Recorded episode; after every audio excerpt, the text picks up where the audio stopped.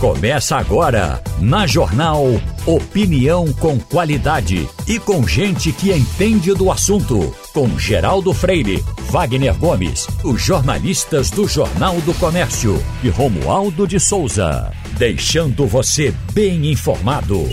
Passando a Limpo.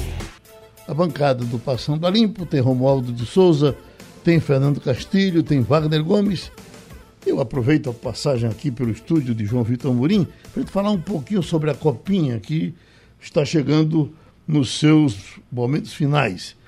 E, João Vitor, a impressão que, que eu fico tendo é de que a gente vai ter uma safra aí de bons jogadores por conta do, do, do, do desempenho desses times. É, é, quem viu o jogo se encantou com, com, com o conjunto, com a qualidade dos jogadores, com os gols, cada gol maravilhoso que, que os meninos fizeram. Pena que o esporte. Torcemos demais para que o esporte passasse, porque o esporte fez sempre o mais difícil. E o jogo que o esporte fez com, com, com o Goiás uh, dominou, botou quatro, quatro bolas, bolas na trave. trave não é brincadeira. É, né? A gente não vai falar em injustiça, né, Geraldo? Uhum. Porque faz parte do futebol Sim, você desperdiçar. E teve um pênalti contra o esporte que não foi marcado. Teve um pênalti. Aí é, é onde se cobra, né? Uhum. Porque o pênalti foi claro e a árbitra não deu. Uhum. Mas o esporte orgulhou o Estado, né? É. Com, com a boa apresentação. Realmente um time muito encaixado, né? E a gente fica buscando explicações às vezes por que determinados jogadores que não estão rendendo há tanto tempo seguem tendo oportunidades no time principal e a base mostrando com essas peças que já mostraram de fato que tem condições de jogar, que mostraram qualidade na Copa São Paulo, não tem oportunidade. O Santa Cruz foi eliminado da Copa São Paulo na primeira fase e já está aproveitando três atletas. Certo. Além dos que já estavam da base na pré-temporada, dos que foram, três ficaram no elenco profissional. Então devem ser utilizados. E o esporte vai ter que ter um período de, de descanso né, para os atletas, porque não tiveram férias. E agora vão também alguns ser integrados ao grupo profissional. Eu acredito que o esporte vai aproveitar um, de 4 a 5 jogadores daquele time do, do, da base da Copa São Paulo no time profissional. Tem o, o é Fábio, né? Fábio joga muita é bola. Jean, né? né? Jean, Juan Xavier, né? O, o Nachon, no chão. Nasson. Nasson. Também bom é jogador. Ótimo. É né? verdade. Impressionante a safra. Essa é, é uma das melhores uma safras. A raça que você vê nos meninos. É, você... é, é, é, uma das melhores safras desde aquela época de Chiquinho, de Juninho, Sim. daquela turma que fez história na, na, década de 90, né? Agora, realmente, o esporte conseguiu uma boa safra.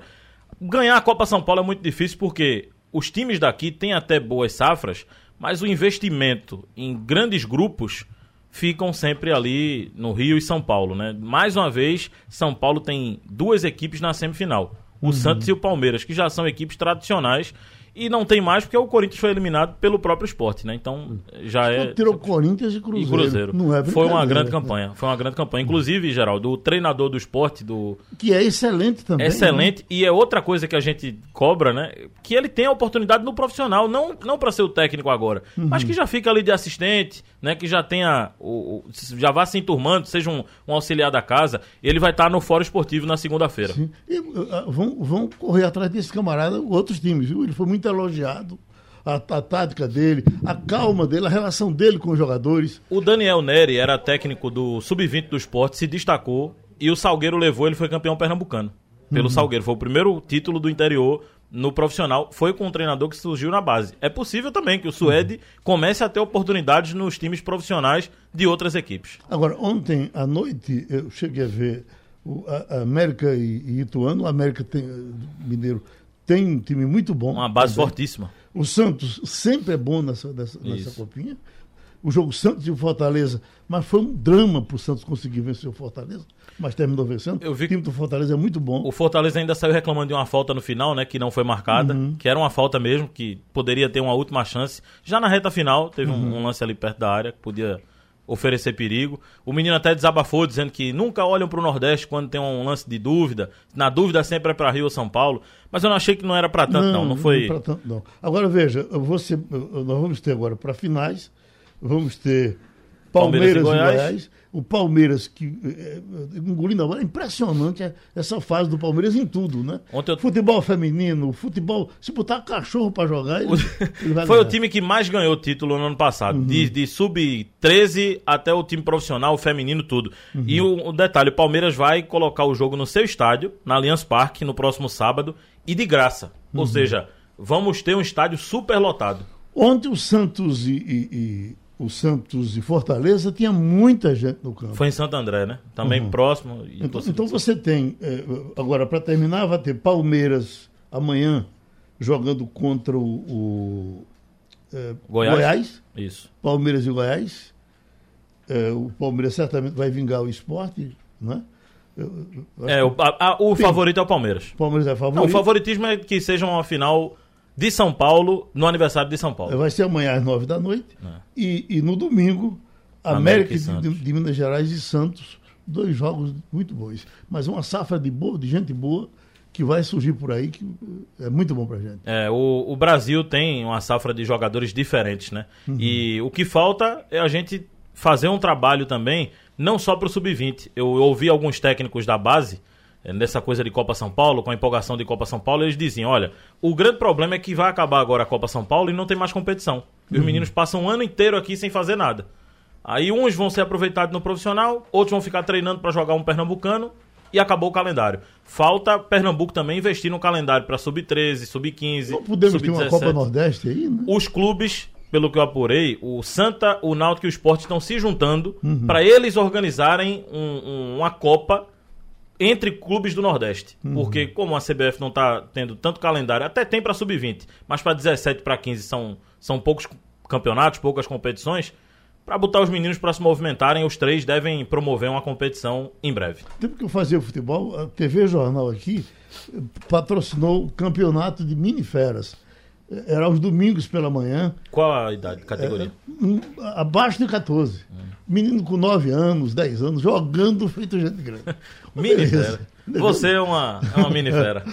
Vamos nós, Valeu, tá certo? Valeu, já. Wagner, essa, essa, uh, uh, essa batida policial em, em seis estados hoje cedo, já tem São Paulo, Rio de Janeiro, Minas Gerais, Goiás e Mato Grosso do Sul, além do Distrito Federal, Geraldo. Uhum. São oito mandados de prisão mandados de prisão, não é busca e apreensão, é de prisão mesmo, que a Polícia Federal está cumprindo hoje, todos relativos aos atos do dia 8 de janeiro. Inclusive, já tem um dos presos, Geraldo, é Ramiro Caminhoneiro, que aparece em vários vídeos e grupos em que bolsonaristas foram convocados a participar daqueles ataques. Então, esse Ramiro Caminhoneiro foi detido em São Paulo. As informações estão chegando agora, Geraldo. São pessoas que têm postagem em mídias sociais.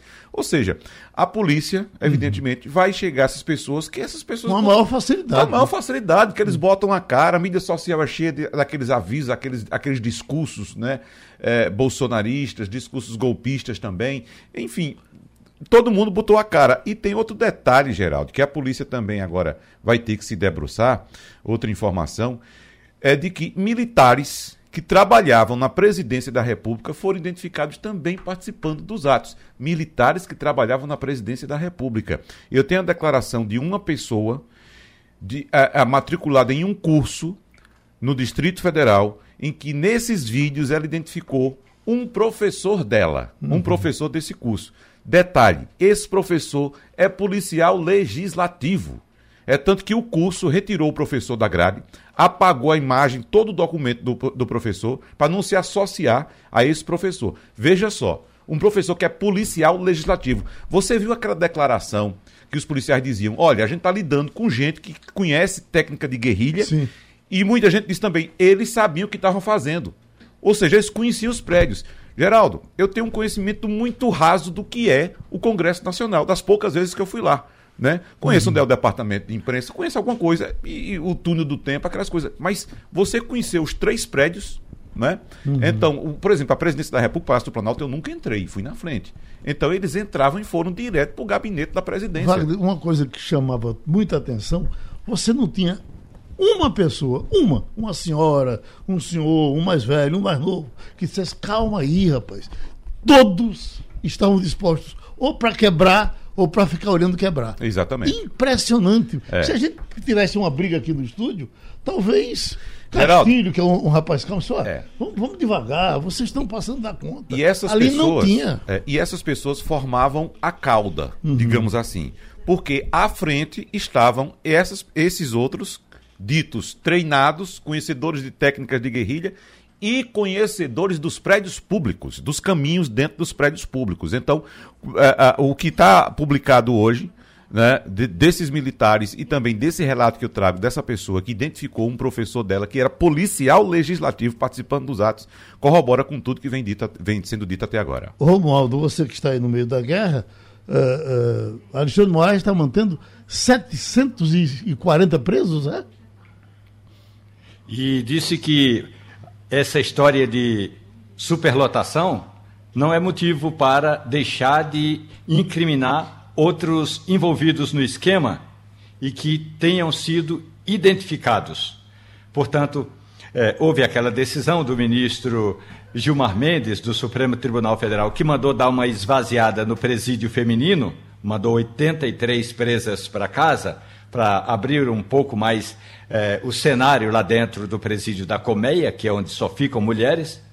Mas também o ministro Alexandre de Moraes já pediu informações à Secretaria de Segurança Pública no estado de Goiás, só que, segundo o DEPEN, o Departamento Penitenciário Nacional, Goiás tem superlotação nos presídios. Minas Gerais também aqui na região do entorno tem uma cidade chamada é, Unai, que tem um presídio é, considerável, o tamanho dele é grande, mas também está lotado. Então, se for para é, prender mesmo, vai prender e vai é, ultrapassar o adjetivo de superlotado.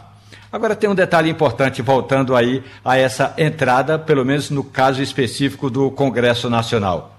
Quem está é, ali na região da esplanada dos ministérios e olha para o oeste, a desculpe, para o leste, o nascer do sol, à direita fica a Câmara dos Deputados, onde, onde está o prato para cima. E à esquerda, o Senado Federal, onde está o prato para baixo. Pois bem, no prato para cima tem um alçapão. Eu me lembro que é, muitas vezes a imprensa foi chamada para conhecer esse alçapão, que a gente desce pelo alçapão e vai cair dentro do plenário da Câmara.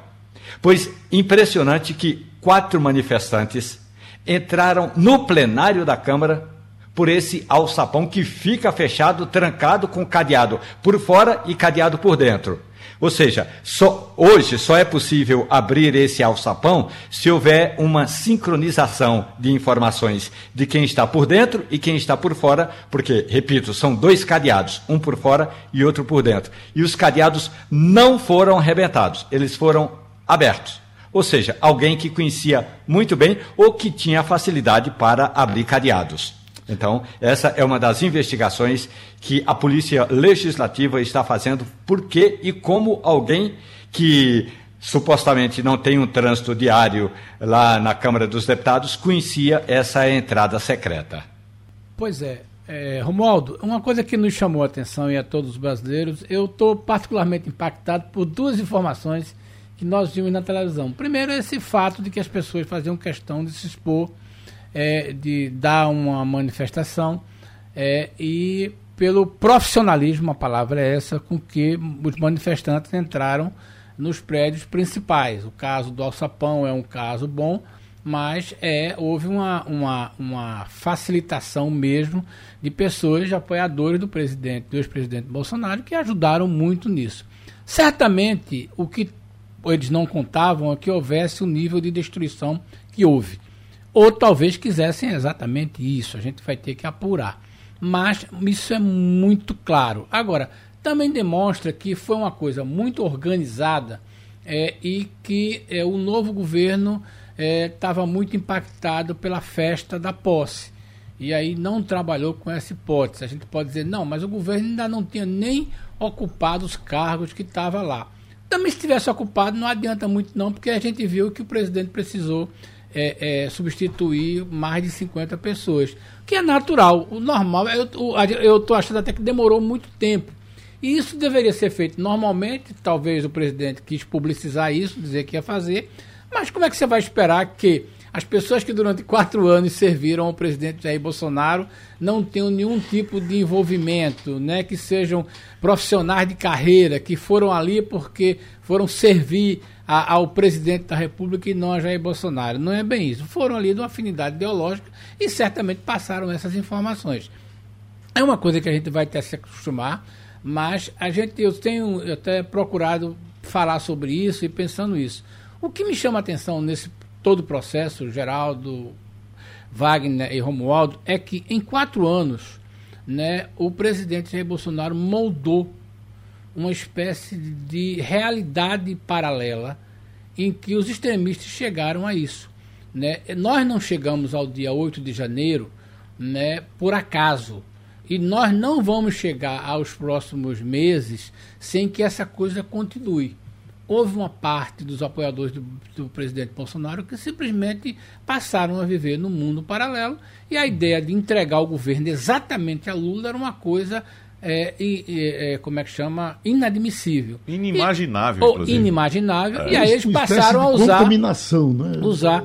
A, a, palavra isso é uma distropia né? Uhum. é uma realidade paralela que está no campo da ficção científica uhum. da, da, da, da, coisa escrita como uma, uma coisa irreal mas, muita, mas o, que, o que me chama a atenção é que a sensação que eu tenho é que Bolsonaro criou uma, uma distopia nesse tipo de, de pessoas que nós não vamos, como é que se diz, é, reduzir tão cedo. Vai precisar um processo de depuração, vai precisar, inclusive, um sucesso né, do novo presidente, né, do uhum. presidente Lula, mas que vai continuar. O surpreendente nisso é o papel de Jair Bolsonaro, né, que é, não entendeu o, o papel dele na história é, agora, é, aquele, é aquele, aquela interpretação também. Será que ele não entendeu ou por que é que ficou tanto tempo calado? A, gente, a história vai apurar isso ainda. Romualdo, você acha que vai ser possível eh, despertar, quer dizer, voltar a despertar? Isso não, foi sempre assim. Uh, uh, no, no, no, pessoal do Exército, de que não tem, não tem que gostar do camarada, não. É, é, é gostar do país e cumprir o seu papel. Porque não tem que ser. Pode, é, não tem que votar em Lula para poder trabalhar bem, para poder cumprir a sua missão, que é uma missão bonita e a gente precisa que ela seja cumprida com rigor. Geraldo, na reunião de logo mais às 10 horas, portanto daqui a 45 minutos, essa vai ser uma das conversas que certamente o presidente da República vai ter de ter com os comandantes do Exército, da Marinha e da Aeronáutica. Aliás, alguns desses comandantes e alguns dos integrantes do alto comando do Exército, da Marinha e da Aeronáutica não, não corroboram, a palavra é, não concordam com esse tipo de, digamos, manifestação quase que partidária ou ideológica. Então, não o, o que o presidente Lula tem de parar de fazer é generalizar o diálogo ou as acusações. Lula acusa as Forças Armadas são integrantes das Forças Armadas, da ativa e na reserva, que precisam ser responsabilizados. Mas não é toda a arma, não são todos os integrantes do Exército, da Marinha e da Aeronáutica. Então, primeira coisa, Lula para de generalizar, volta ao diálogo e no encontro de hoje, o ministro José Múcio já disse a Lula: presidente, vamos virar a página enquanto ocorrem processos administrativos internos. Tem várias investigações internas, principalmente no Exército, que mais tarde virão a responsabilizar integrantes da arma que foram coniventes com os acampamentos, que levaram. Eh, eh, bolinho para os integrantes do acampamento, ou alguns até que levaram, e quem levou, ah, bombas para o acampamento. Geraldo, no depoimento que deu ontem à Polícia Civil de Brasília, o bolsonarista Alain Diego dos Santos, ele falou por 6 horas e 19 minutos. E ele disse que estava combinado, ainda não disse quem combinou com ele, mas estava combinado que ele ficaria no acampamento, que passaria o Natal no acampamento, ali na porta do QG do Exército, e aí, quando foi na véspera do, do Natal, ele recebeu o tal do artefato e foi levado para colocar o artefato, que era uma bomba, num caminhão-tanque nas imediações do aeroporto. Nesse primeiro depoimento, ele ainda não deu nome aos bois, mas é bom que o nosso ouvinte entenda que boa parte dessa traquinagem toda, seja a invasão ao Congresso Nacional ou a tentativa de explosão de um caminhão nas imediações do aeroporto, foi tramada por gente que estava no acampamento na porta do QG. Ou seja, alguma coisa da espionagem não funcionou. Lula disse: a minha inteligência não funcionou, a inteligência do país. E quando falamos de inteligência, é do dos quadros que investigam. Então, no, no encontro de hoje, Lula tem mais que ouvir e falar menos. Lula já falou muito, já acusou, já fez acusações generalizadas. Agora é hora de deixar que os tribunais militares façam essa investigação, Geraldo. O Wagner, eu li uma informação que Bolsonaro criou para as Forças Armadas uma espécie de um curso aí que era de três meses, mais ou menos, nesse curso, que você não tinha nem que fazer grandes provas para ser aprovado no final, já dava direito a um aumento substancial. Então era uma espécie de adestramento para uma, uma, uma parte que nós não sabemos quantos foram, mas foram. O, o, Geraldo, eu só queria acrescentar uma informação aqui. Com, veja bem, qual é o efetivo das Forças Armadas brasileiras? Né? Nós temos em torno de 360 mil militares nas forças federais. É, algumas, algumas análises mundiais dizem que o Brasil tem, é, tem um décimo exército, outros dizem que nós temos o trigésimo quinto. Então, digamos que é uma certa ingenuidade a gente achar que essas pessoas não têm algum posicionamento político. Eles têm, porque sempre tiveram o exército, primeiro, pela educação que o exército impõe, pela formação, e mais agora dos seus generais. Uhum. Nós temos quase 500 generais é, é, nas três armas, seria ilusório achar que uma pessoa como essa não tem um posicionamento político. O que aconteceu no governo Bolsonaro, ao meu ver, é que algumas pessoas que se tornaram mais adeptas, explicitaram mais isso, se aproximaram do presidente e o presidente deu voz a esse grupo. É, é, é, é da tradição das Forças Armadas brasileiras serem discretas, serem eficientes. A gente acha que nesses 360 mil não tem punição. Tem, e da cadeia. Né? Transgressão na coisa militar. O que aconteceu nos últimos quatro anos é que, por força dessas lideranças, algumas normas ou alguma, algum, alguma pessoa deixou de ser punida porque estava num posto de comando ou que tinha uma simpatia, alguma coisa. Mas não vamos achar que general, coronel, capitão, coisa tudo, não tem posicionamento. Tem. O que nós tivemos foi a elevação muitos, dessas pessoas. Muitos tinham a favor e ficaram contra, deixaram o Então, veja bem, assim como o presidente uhum. Lula está tendo agora a oportunidade de ver as pessoas que se fecharam com ele. E outra coisa, não, não há essa ilusão de dizer que a esquerda não tem uma presença, uma simpatia dentro da força, tem. A de esquerda, como as pessoas têm, uhum. ou as pessoas têm, isso é uma coisa normal. Só para completar, Wagner, o que eu acho é o seguinte, o que nós vimos aí foi que Bolsonaro conseguiu dar voz aos mais exaltados, eu não vou chamar de radicais, mas exaltados. E que o presidente Lula, como o Romualdo fala muito bem, precisa dar uma esfriada. Veja bem, Lula tem quatro anos pela frente.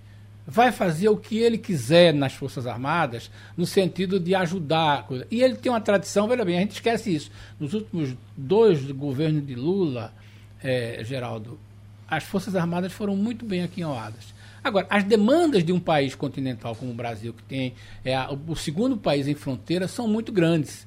Então, não vamos achar. Agora, é, o, a surpresa, e eu concordo com, com o Romualdo, é o seguinte: é esse nível de é, irritação do presidente.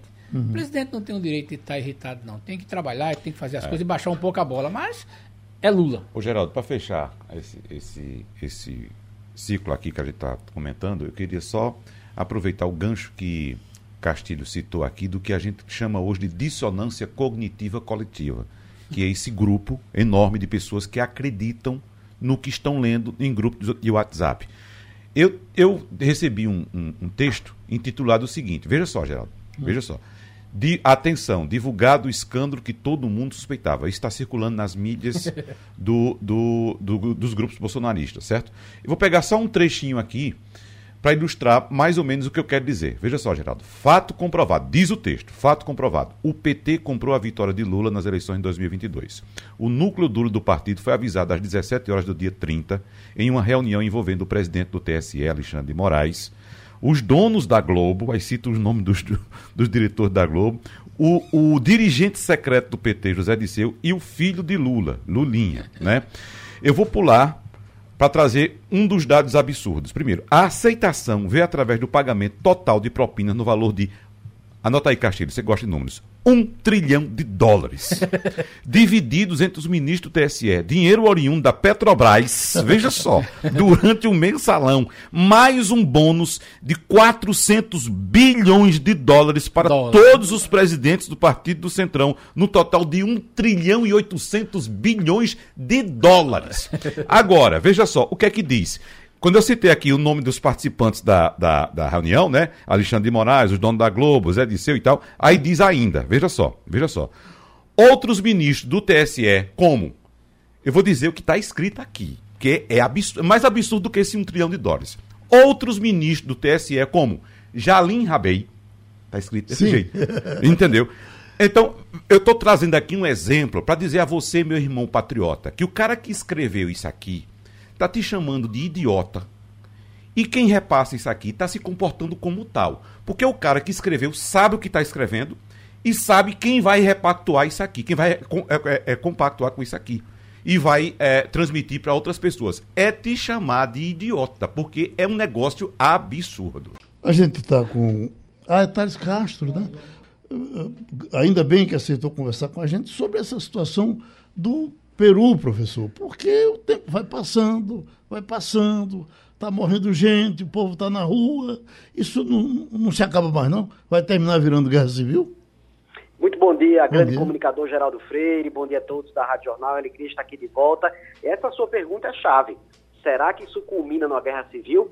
Olha, os contornos, Geraldo, nesse momento são de uma total é, fragmentação do tecido social. A segunda maior cidade do Peru chama-se Arequipa e já está contabilizando dezenas de mortos em confrontos com o campesinato, né, entre o campesinato, entre o movimento é, é, de engajamento social e as forças é, policiais. E isso também está se alastrando para outras cidades é, peruanas, já também impactando a capital é, Lima. A gente comentou aqui na Rádio Jornal, Geraldo, uhum. junto com o Castilho, com o Romualdo, Wagner, uh, em dezembro agora, há aquela tentativa frustrada de golpe de Estado do agora já é, saído, né, Pedro Castilho, e agora estamos ainda no meio aí de janeiro e a nova vice-presidente que assumiu depois daquela situação é, periclitante, a Dina Boluarte, e ela não está conseguindo manter, nem um mês depois aí daquela situação delicada lá do Pedro Castilho, manter a ordem e a governança. E aí o que é que aconteceu que a vice-presidente, sucessora natural do, do Castilho é, não está conseguindo arregimentar essas forças. Parece que ela perdeu um sustentáculo importante da governança no Peru, que é uma aliança natural que existe entre o movimento do campesinato né, e, naturalmente, o operariado. Quando esses dois segmentos de massas eles não são contemplados, ou melhor, quando você tem uma ruptura em termos de é, aliança, em termos de contemplação aí de capital político, parece que há e insustentabilidade da gestão presidencial é, lá em Lima. Será que isso ruma para uma guerra civil, Geraldo? Olha, eu acho que ainda não, mas a situação da vice-presidente está beirando realmente a insustentabilidade. Wagner? Professor Thales Castro, uh, Wagner, nós temos problemas em outras áreas do, da, da, da América do Sul também, por exemplo, a Colômbia, a situação não está tão fácil. E, como, é, como analisar esse momento? O que é está acontecendo na América Latina agora, professor? Wagner, a América Latina está passando por um ponto de inflexão. Talvez isso tenha atingido realmente uma situação mais aguda, justamente porque nós estamos em transição de momento hegemônico internacional. Né? É, os Estados Unidos, desde 2021, quando tem aquela queda de Cabul, aquela retirada vexatória lá no Afeganistão, os Estados Unidos parece que não estão mais querendo exercer o seu papel, digamos assim, de grande protagonismo no mundo. Isso repercute na América Latina, porque você tem uma desorientação das forças políticas locais. E nesse esfacelamento né, de força política, de capital é, social local, você tem essas eclosões.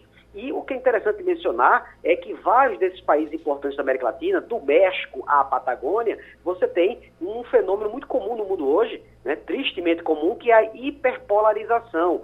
Então você tem hoje uma, uma, uma infeliz incapacidade de estabelecer diálogo civilizado e parte naturalmente para eu não quero chamar a palavra de barbárie, mas você parte naturalmente para a violência é, indiscriminada. Então, isso eclode na Colômbia, como você bem pontuou, isso no Peru está atingindo ponto de ebulição, uh, no Chile a situação já está um pouco mais pacificada, mas não está de todo solucionada, né? não, não, não, não conseguiu ser solucionada a, a problemática chilena através das urnas, né? e embora o jovem presidente Boric tenha é, demonstrado auto, autoridade no início da sugestão, parece que ainda há muitos pontos é, em aberto na agenda político-social. E aí, Wagner, a gente não pode esquecer o Brasil, né? Uhum. Como líder da América Latina, como maior país da América Latina, que vive também o seu próprio labirinto, né? Vive o seu momento de terra em transe. Lembrando aí o grande cineasta baiano, Glauber Rocha. O Romualdo de Souza. Professor Thales Castro, Neste fim de semana, a, o CELAC vai se reunir, é, e aí o CELAC é a Comunidade dos Estados Latino-Americanos e Caribenhos. E o presidente Lula retorna é, como se fosse o. Aliás, a ideia dele é tentar trazer para o Mercosul o, a Venezuela e tentar refazer algumas é, alianças que foram desfeitas nesses países. O que é, é possível esperar dessa comunidade, sabendo dessa situação específica da Venezuela, que deixou, que foi levada a deixar o Mercosul por falta de democracia no país, e esses conflitos todos no Peru, professor? Excelente pergunta, Romualdo. Vamos lá. A CELAC foi criada pelo presidente Chaves como ela foi criada pelo presidente Chaves? Foi engendrada, né, motivada pelo presidente Chaves há mais ou menos 10 anos. A comunidade é, latino-americana de, de, países, né, envolvendo países caribenhos, era um fórum, é, representa um fórum importante mas agora, com o retorno do Brasil, porque, lembremos, na gestão Bolsonaro, o Brasil se retira temporariamente da CELAC, da CELAC né? coloca a CELAC um pouco na geladeira, e aí, agora, na gestão Lula, a CELAC volta à pauta, volta à baila. Outro fato importante, Romualdo, nessa semana agora, foi o envio do diplomata brasileiro Felipe Macieira para uh, Caracas para reabrir a embaixada brasileira fechada já há mais ou menos uh, três anos. O Brasil praticamente rompe relações diplomáticas com o governo Maduro, reconhece o governo Guaidó, interino, né, paralelo, temporário, e agora parece que está é, é, definitivamente abandonando a ideia de reconhecer Guaidó, né? a própria é, é, é, é, oposição venezuelana já também abandonou Guaidó e agora retorna o relacionamento com o próprio Maduro. E a CELAC segue essa mesma lógica, é estabelecer novos marcos de relacionamento, reconstruir esses caminhos é, deixados aí recentemente. E isso envolve diplomacia, política e, obviamente, também temas sociais. Quando se fala em diplomacia, as temáticas sociais, as temáticas locais, elas são trazidas à baila. E o Brasil agora com esse novo é, papel, né, esse novo protagonismo nessa agenda latino-americana. Pronto, mais uma conversa aqui do Passando a Limpo com o professor Thales Castro, uh, especialista em política internacional. A gente pede a passagem do professor de economia Breno Almeida, aqui no Passando a Limpo, aproveitar também que hoje é dia de Castilho aqui, falar um pouco dessa situação que nós vivemos por conta do que está acontecendo com as lojas americanas. Porque fica todo mundo atônito com, com o volume de dinheiro. Quando falar em 20 bilhões, a gente ficou, puxa vida, 20 bilhões é coisa demais. Quem é que aguenta isso? Aí chega, não, não é 20, não, são 40 bilhões. Aí já apareceu alguém, falou de um trocadinho mais de 3 bilhões. 43 bilhões. E vai por aí. Como, eh, professor, nós tivemos em outros tempos, eh, a gente se lembra do que aconteceu com a construção civil, a partir de quebra-uma, eh, outras vieram feito dominó. Tivemos isso, houve um tempo aqui de, de supermercados, o senhor se lembra? Grandes redes, inclusive, que eh, entraram no dominó. As pessoas ficam com receio de uma contaminação que possa acontecer com isso que está acontecendo com as lojas americanas. No meio dos economistas, como é que isso está repercutindo? Bom dia, Geraldo. Bom dia, Castilho. Bom dia, nossa audiência na Rádio Jornal. Bem, você fala de uma coisa que para a economia é, é, crucial, que é confiança, Geraldo. Uhum. Toda crise econômica, se a gente for observar, ela surge por conta de quebra de confiança. É, na, o, o mercado ele é baseado essencialmente nisso. quando acontece um processo de fraude como esse que aconteceu com as lojas americanas, e as lojas americanas não são qualquer empresa, é um player importante no mercado, é um varejista importante, tem um peso histórico, faz parte da cultura. Né? Todos nós temos uma relação com as lojas americanas, em certa medida, e quando nós vemos uma situação como essa, é, isso mexe com a, a, a, cabeça, com o comportamento do consumidor e, por sua vez, com o comportamento de todos os agentes econômicos. Então, o que a gente observa é que práticas é, ruins no meio empresarial, infelizmente, são recorrentes. Existem legislações específicas para isso, existe todo um arcabouço jurídico que dá condições disso poder ser apurado da melhor forma possível.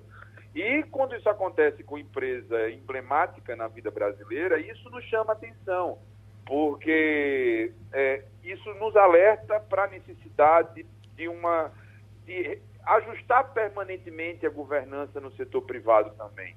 Cobra-se muito do setor público mais eficiência, mas nós vemos agora com o caso das lojas americanas que é, é importante que empresas desse porte, que geram empregos, que têm um papel importante na formação de preços no varejo, que também passem por um, um, um rigor maior, por um, um, critério maior na sua é, regulação. Castilho. Bom dia, professor Breno. É, uma coisa que chama nesse chama a atenção dos leitores, dos ouvintes, é como isso aconteceu.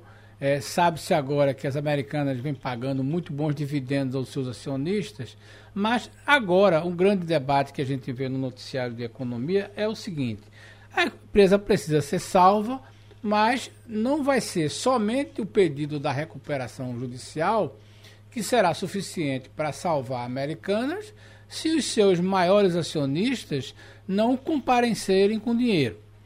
A gente não viu desde a semana passada, quando o fato foi comunicado, nenhuma manifestação desses acionistas. E eu queria perguntar ao senhor, primeiro, esse papel será determinante? E entre os seus colegas coisa, qual é a visão de futuro dessa empresa? Uma linguagem bem simples. A americana vai sobreviver a isso? Bem, eu queria primeiro fazer uma, uma deferência. Eu li o, o seu texto mais cedo sobre isso. Achei importante trazer esse elemento. É importante trazer isso para o debate.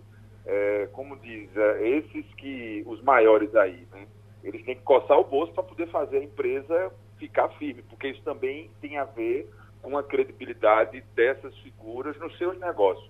Eu acredito que seja por isso que eles não se pronunciaram de forma objetiva, pela ligação que tem com os próprios negócios é, é, anteriores às suas participações na, nas lojas americanas. O que a gente observa, a gente faz essa, essa crítica, é que o pagamento de bônus ele é um pouco desproporcional. E isso, é, você pagar bônus para o andar de cima e você comprometer aí a gestão da empresa de forma mais, mais decidida, isso é ruim para o sistema econômico como um todo. É, o que a gente observa e já observava é que o modelo atual das lojas americanas era um modelo que, dia após dia, ele não vinha, é, não, ele não, não conseguia mais se sustentar da forma como vinha. E isso terminou se revertendo nessa, nessa observação. Mas na prática, de forma empírica, quando a gente observava como a empresa se, se desfilava né, no mercado, como ela se colocava, já se tinha a percepção de que alguma coisa não ia muito bem. A sobrevivência da empresa vai depender, naturalmente, é, de como vai se desenrolar essa recuperação judicial de como esses agentes que estão ligados à, à empresa, né, esses, esses, esses nomes, né, esses grandes nomes que estão ligados à empresa, como eles vão se comportar e como é que o próprio mercado, e aí a gente coloca fornecedores da empresa, credores da empresa, diga-se de passagem, os credores da empresa, é, isso vai ser determinante de como vai, de como vai, vai se dar a sobrevivência da empresa porque, é, dado o volume dívidas que a empresa acumula, né?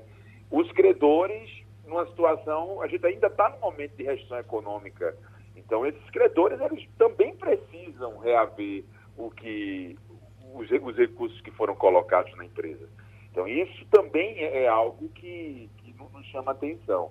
É, os próximos capítulos e, sobretudo, como esses, esses grandes nomes vão se posicionar, é que vão encaminhar né, o nosso olhar para como isso vai, como, como esse rio das americanas aí vai correr. Eu estava ouvindo uh, hoje pela madrugada um colega seu de renome nacional dizendo o seguinte: partimos do princípio, a primeira coisa, eu não tenho dúvida que esses números estão fraudados. Isso é uma fraude. Aí eu fico pensando, a quem interessaria, então, fazer um boato desse tipo? Por que faria? Geraldo, essa é, é uma questão que, que nos chama atenção, porque é, já se havia, né, já se tinha conhecimento, já se corria é, aí as informações de que algo não ia bem. Isso foi se avolumando, isso foi se avolumando, e a empresa chega nesse, nesse patamar com esse volume de fraude, é algo que a gente pode é, deduzir aí como um problema de governança mesmo, uhum. né?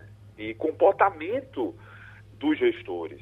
E aí isso nos chama atenção para esse tipo de comportamento no meio empresarial, que isso é muito nocivo. O varejo é um dos setores na nossa economia que mais emprega.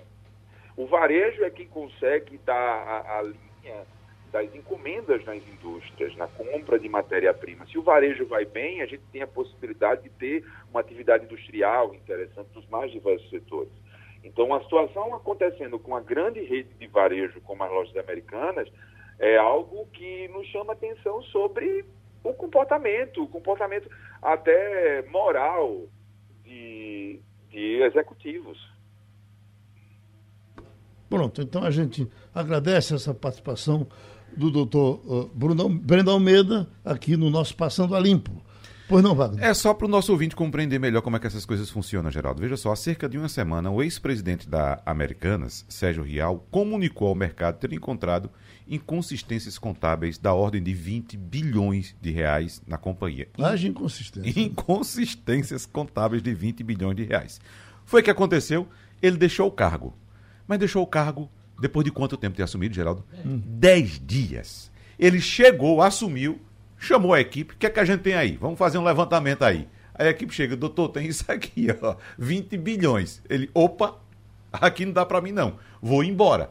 Em 10 dias. Eu fico imaginando, já pensou se isso acontecesse na vida pública? Né? Um prefeito, um governador, quando assumir, chegasse assim, chamasse a equipe, ó, faz um governo de transição, o que é que tem aí? Rapaz, não vou pegar esse pepino não. Não vou não. Clube de futebol, já pensou se funcionasse desse jeito? Deixa eu chamar aqui Romualdo de Souza, porque tem uma manchete de hoje, Romualdo. CNBB reage após gestão Lula tirar Brasil do acordo anti-aborto que havia sido assinado por Bolsonaro. Você imaginar que, num momento desse, cheio de problema na vida para resolver, é, é, esse assunto seja requentado e venha a, a, rua trazido pelo presidente Lula, não fica parecendo que a gente vai terminar tocando fogo no circo com a gente dentro? Pode até tocar fogo, mas a CNBB advertiu, não o, o presidente Lula, mas o vice-presidente Geraldo Alckmin. O presidente da Conferência Nacional dos Bispos do Brasil esteve com Alckmin em Belo Horizonte e Dom Valmor disse a Geraldo Alckmin: olhe, não mexa nesse assunto. Alckmin, eh, que eh, concorda com a CNBB, eh, disse: olha, essa decisão, se vier a ser tomada, não vai ser uma decisão que a gente vai tomar assim, como se diz no interior de São Paulo, em cima dos cascos. Nós vamos discutir com a sociedade. Ocorre que não houve nenhuma discussão e nem sei se teria de haver discussão. O que houve foi o governo eh, do presidente eh, Luiz Inácio Lula da Silva resolveu tomar essa medida. A ministra da Saúde, ela disse: olha, o Ministério da Saúde vai pautar as suas ações com base na ciência e a decisão foi tomada. Então, a nota da Conferência Nacional dos Bispos do Brasil contra a revogação da portaria sobre o aborto diz exatamente o seguinte, Geraldo, que nesse momento a hora pede sensatez e equilíbrio para a efetiva busca da paz. É preciso lembrar que qualquer atentado contra a vida é também uma agressão ao Estado democrático de direito, diz a nota da Conferência Nacional dos Bispos do Brasil. A CNBB fez a nota, Lula soube da nota, leu a nota e o máximo, o máximo que, po que pode acontecer é o seguinte: o presidente não havia programado, mas agora em maio vai ter uma assembleia da CNBB e Lula vai à Assembleia dos Bispos.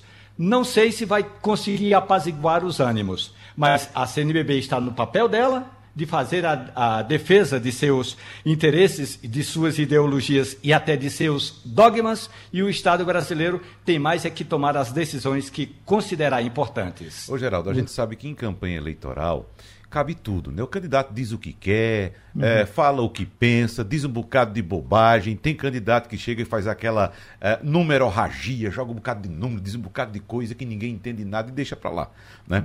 Uhum. O problema que eu tô vendo agora, Geraldo, é que parece que a campanha não passou. Lula disse tanta besteira na última e, semana, é um negócio absurdo. Em apenas 20 dias. É, em apenas 20 dias. Ele devia simplesmente calar a boca. Porque agora ele não é mais candidato, ele é o presidente da República. Então, ele não precisa ficar reclamando do que está aí, do que. É porque está errado, está. Meu amigo, você tem que fazer. Você foi eleito, faça. Vamos. É, Ô, Geraldo, deixa eu citar somente. Fabíola, que ela já já fala dos Estados Unidos. Da, dar nome aos bois, já que a gente estava falando das americanas no bloco passado, e a gente estava visitando muito as pessoas mais importantes, né, os acionistas mais importantes. São três rapazes que têm um pouquinho de dinheiro, Geraldo. Uhum. Jorge Paulo Leman Beto Sicupira e Marcel Teles. Qual o problema? Esses três caras, que têm um pouquinho de dinheiro, mais do que nós três aqui no estúdio, uh, eles dizem que não vão cobrir esse rombo da empresa. Mas aí fica uma dúvida judicial. Né? Eu não sei se Castilho já tem informação nesse aspecto tem. de como é que a justiça pode agir nesse caso, porque eles são os maiores acionistas da empresa. Quer dizer que os pequenos Ontem eu estive com um acionista que perdeu 20 mil reais. Vocês viram que né? acionista pequeno. Antigamente a gente chamava, a gente chamava cachorro quente de sanduíche americano. É. Que era exatamente. É, é, ela nasceu naquela coisa do, é. do sanduíche. Né? Olha, é, só para que o nosso ouvinte tenha um número na cabeça. Os três acionistas detêm juntos um patrimônio de 180 bilhões de reais. Reais, não é dólar, reais. São, certamente, eles estão entre os cinco maiores empresários brasileiros e de maior fortuna pessoal, liderado pelo Jorge Paulo Lema. É, qual é a questão que envolve o nome dele nas Americanas?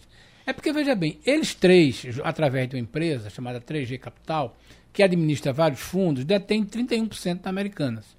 E eles não só compactuaram e como mantiveram a antiga diretoria é, da Americanas, como se beneficiaram com os dividendos, mas a liderança dele, na verdade, o mercado diz assim: a Americanas pertence a eles três. E agora o mercado, os bancos estão dizendo o seguinte: olha, vocês não são os donos, vocês não têm 31% da empresa, está na hora de vocês comparecerem. Qual é a discussão? Houve uma informação inicial de que eles botariam nessa conta, quando apareceu os 20 bilhões, eles botariam 6 bilhões. Uhum. Aí agora eles se calaram. Agora não é mais 20, agora não é nem 40, é 43. O está registrado na ação, eu li a ação da recuperação judicial. Os caras dando. E aí os caras dizem, olha, tu não vai ter que botar mais 6 não, vai ter que botar 10 ou 15. Uhum. E aí eles estão resistindo a isso. Há um entendimento, e pelo que a gente vê hoje, é o seguinte, sozinha, a americana não sobrevive. Se for esperar uma recuperação judicial nos modos que está aí, olha, nós vamos reunir os nossos credores, fazer uma lista de cobrança e quem tem prioridade, os desempregados recebem, aquela, aquela lista todinha, já era. Castilho, você tem com certeza o aproximado o número de lojas. Porque é são 3.500. 3.500. São 3.000, são, veja bem, são 3.500 pontos de venda, sendo 1.025 de loja física que a gente conhece, uhum. aquela tradicional, mais 750 da Americanas Express, Express que é aquela pequena, e tem as lojas da BR, uhum. que é o seguinte, a Americanas tem uma parceria com as lojas da Petrobras, BR, a antiga BR que tá. chamou de Vibra, que ela opera aquelas lojas de conveniência, são uhum. mais tantas. Então, na verdade, o ecossistema, como eles dizem, tem perto de 100 mil empregos diretos e indiretos. E tem o e-commerce também, né, e Castilho? Tem o e-commerce que é o problema. Então, é. veja bem, o que o, que o, o, o nosso Bruno está dizendo é o seguinte, ó, imagina você que vende no guarda-chuva da, da, do e-commerce da Americanas.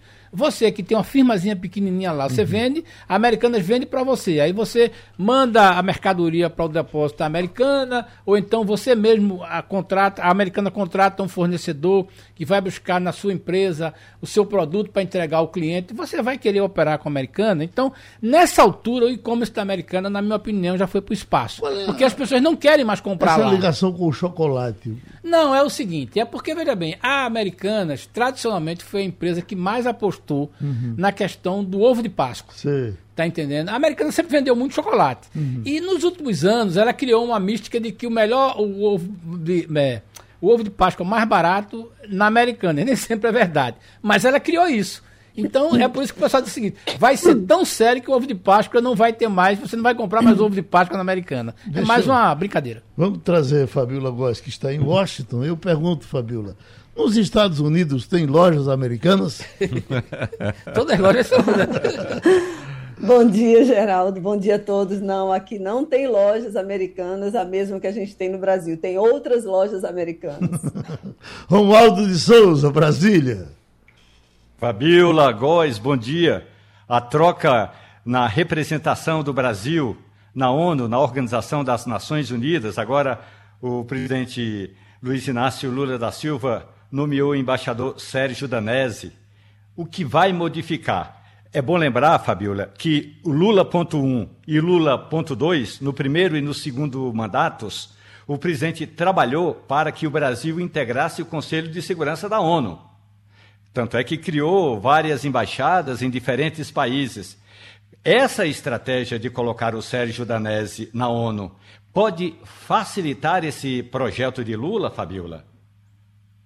Bom dia, Romualdo. É uma tentativa que o Brasil tem, né? Ele já está é, nessa expectativa de entrar no Conselho de Segurança da ONU, mas para isso ia ter que ter uma reforma profunda e aprovação de todos os países que fazem parte, né? Esses cinco membros permanentes, que inclui inclusive a Rússia.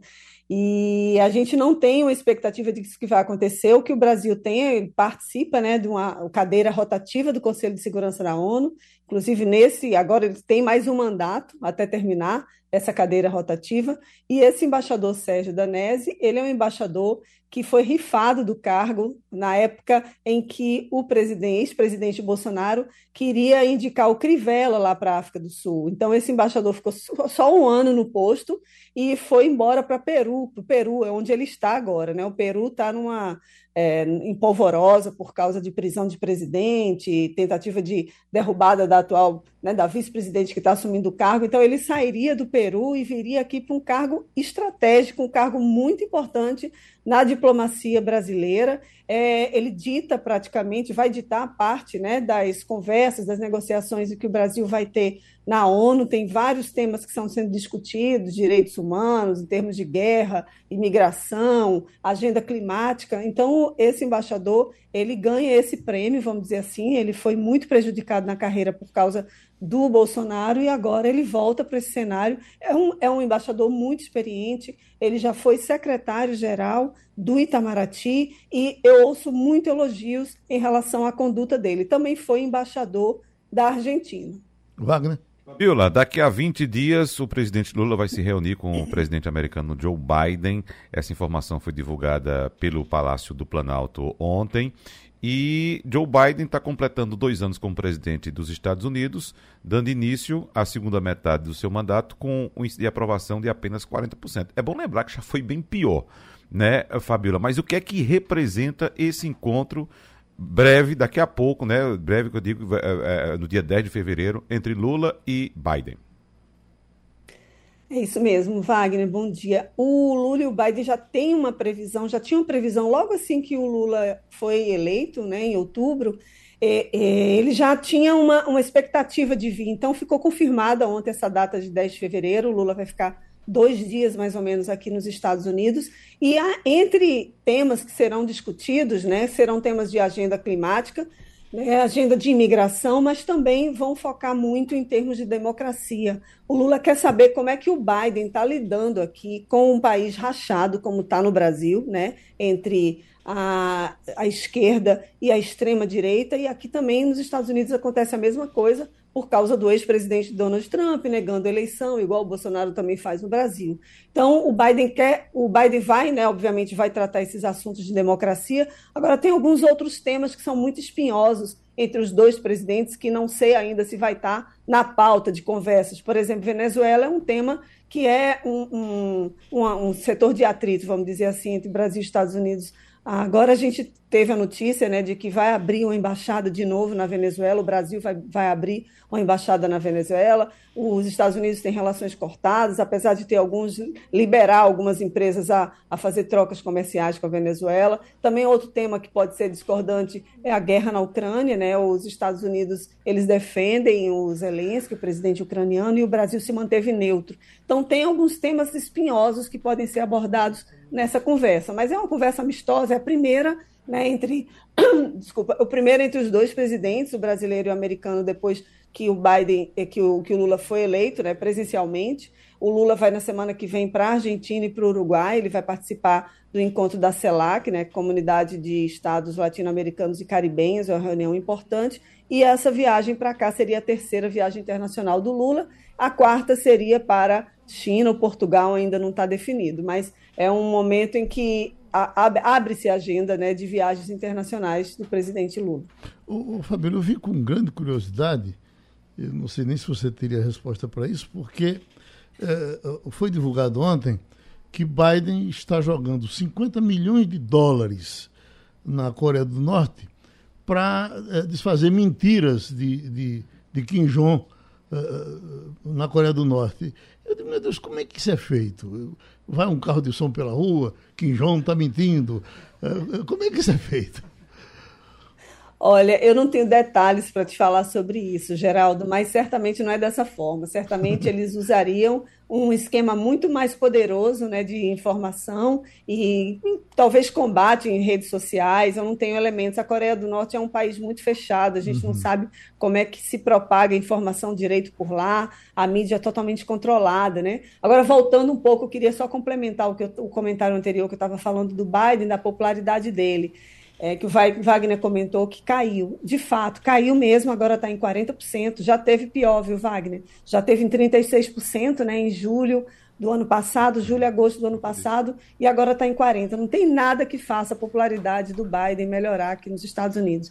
Nem a inflação, que diminuiu, que está agora em 6,5%, né, que já chegou a 9%, não está ajudando. E também há um índice de desemprego baixíssimo, em torno de 3,5%, é o índice mais baixo nos últimos 40 anos. Aí agora saiu detalhes, inclusive, de papéis né, sigilosos teriam sido encontrados nos escritórios dele, então isso daí também atrapalhou a popularidade. Agora ele está confiante, ele talvez anuncie na semana que vem que vai ser candidato de novo à presidência dos Estados Unidos e está ignorando praticamente essa questão do sigilo. Ele não, a Casa Branca não detalhou que tipo de documento foi esse que foi encontrado na casa dele e ele está seguindo adiante. Geraldo, só um comentário em relação à comunicação que você citou que os Estados Unidos pretendem fazer com uhum com a Coreia do Norte, que a gente não sabe como vai ser feito, é, é bom lembrar que um, uma, uma estratégia muito boa adotada na guerra da Ucrânia pela BBC de Londres não pode sequer ser adotada também lá na Coreia do Norte. Qual foi a estratégia? Você lembra? A BBC passou a transmitir novamente em ondas curtas porque a Rússia cortou a comunicação da Ucrânia, né, com internet, com tudo, né, e passou a transmitir com ondas curtas. Qual é a questão? As pessoas naquela região do planeta têm rádio.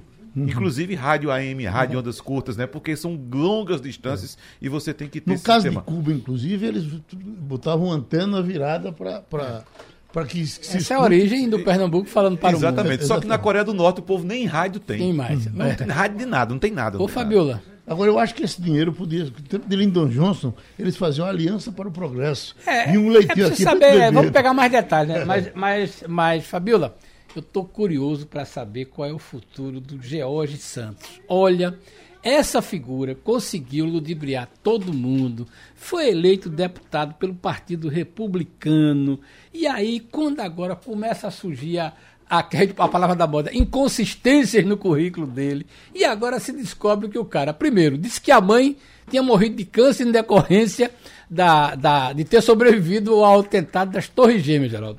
E que o seguinte, tempo que vinha ao Brasil, participava de discurso, né, concurso de beleza no setor de drag queen. É muita coisa, Fabiola. Como é que esse rapaz vai sobreviver com um currículo tão amplo? Olha, olha, Castilho, aqui esse é um assunto que está nos trend tops.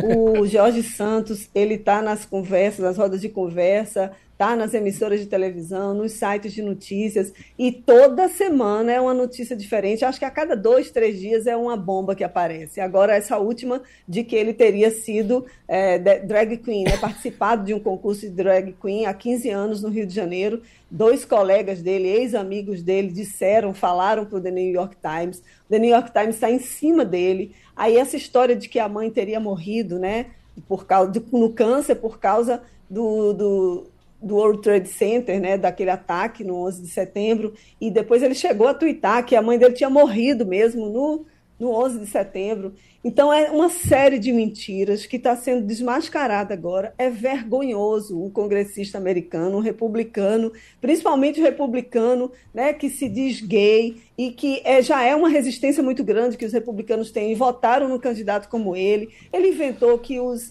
avós teriam fugido da Alemanha, que eram judeus, que foram perseguidos. Olha, é tanta mentira. E o pior é que é filho de brasileiro, né? E temos essa pecha ainda no currículo dele, né? Uhum. Então, está tendo uma pressão muito grande. Cada dia que passa, a pressão é grande que ele renuncie dentro da Câmara né, dos Representantes aqui nos Estados Unidos, que seria a Câmara dos Deputados. Eles querem que ele renuncie mas já tem também é, denúncia no Brasil né, de estelionato. Foi reaberto um processo na justiça contra ele. Ele teria passado cheque sem fundo para comprar roupa né, lá no, numa cidade no Rio de Janeiro, Niterói.